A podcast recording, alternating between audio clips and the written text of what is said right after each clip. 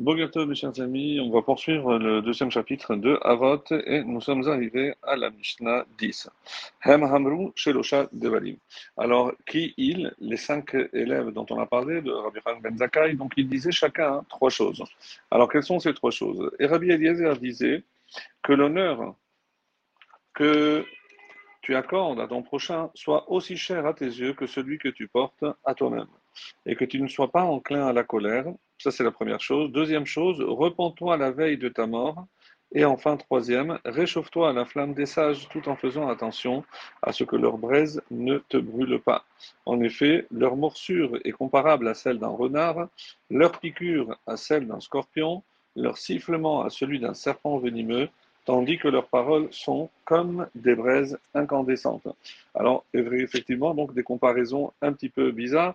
Les Mishnayot qui suivent, donc on verra les trois choses que les autres élèves diront, donc, dont Rabbi Oshua, Rabbi Yossi, Rabbi Shimon, Rabbi Elazar. Alors, on s'arrête à cette première Mishnah, donc la Mishnah 10, on a dit, et on écoute euh, en premier Bartinora, comme on fait d'habitude.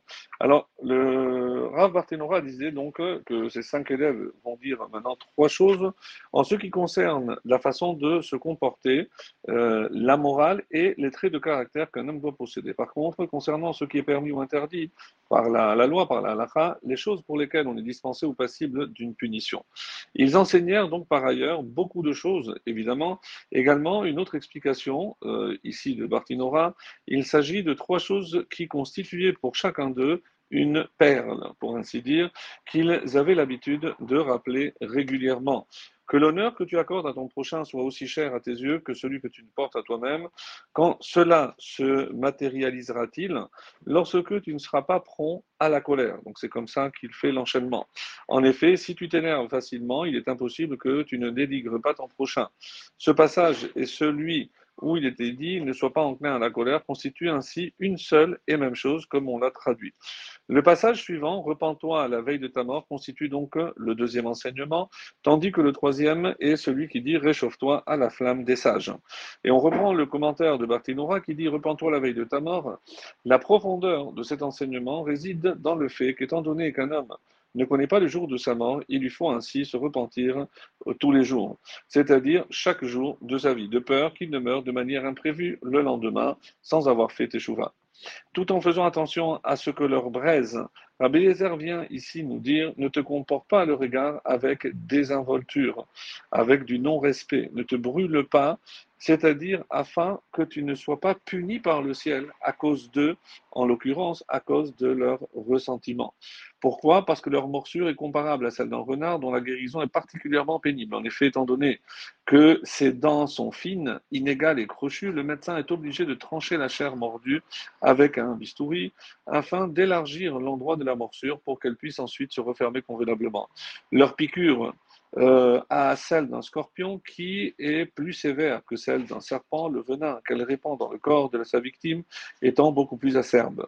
Leur sifflement, c'est-à-dire leur parole, à celui d'un serpent venimeux, c'est-à-dire explique Bartinora toujours, comme le souffle qui sort de la bouche d'un serpent venimeux qui brûle lorsqu'il siffle, ou une autre explication, le serpent venimeux dont parle notre Mishnah ne peut être dressé par des chuchotements apaisés et ainsi comme cela peut être le cas avec les autres serpents. Le terme qui est utilisé ici, l'echisha, ne faisant alors pas référence à un sifflement, mais à un chuchotement apaisant euh, qui est proféré généralement à voix basse. Comme il est écrit dans euh, les psaumes 58.6, lui qui n'écoutera pas la voix des chuchoteurs. Ainsi en est-il d'un érudit de Torah qui, lorsque tu l'as tourmenté et que tu viens ensuite l'apaiser par des paroles avenantes, n'accepte pas la réconciliation facilement. Pour ce qui est donc de, du Midrash Shmuel, comment compter les trois choses énoncées par Rabbi Eliezer? Et euh, c'est ce qu'il nous dit, d'après Rambam, ce sont les trois premières recommandations. Que l'honneur de ton prochain te soit aussi cher, repens-toi et réchauffe-toi. Les autres enseignements sont attribués à des maîtres de Rabbi Eliezer qui les a inclus dans la Mishnah et pas comme nous venons de l'expliquer d'après l'explication donc de Bartinora. Cependant, les deux premières recommandations, que l'honneur de ton prochain te soit cher et repens-toi peuvent être comptés comme une seule, comme nous, nous l'avons fait. Rabbi Eliezer vient nous enseigner qu'il faut éviter à tout prix de se mettre en colère et nous donne une bonne méthode pour atteindre cet objectif. Hein.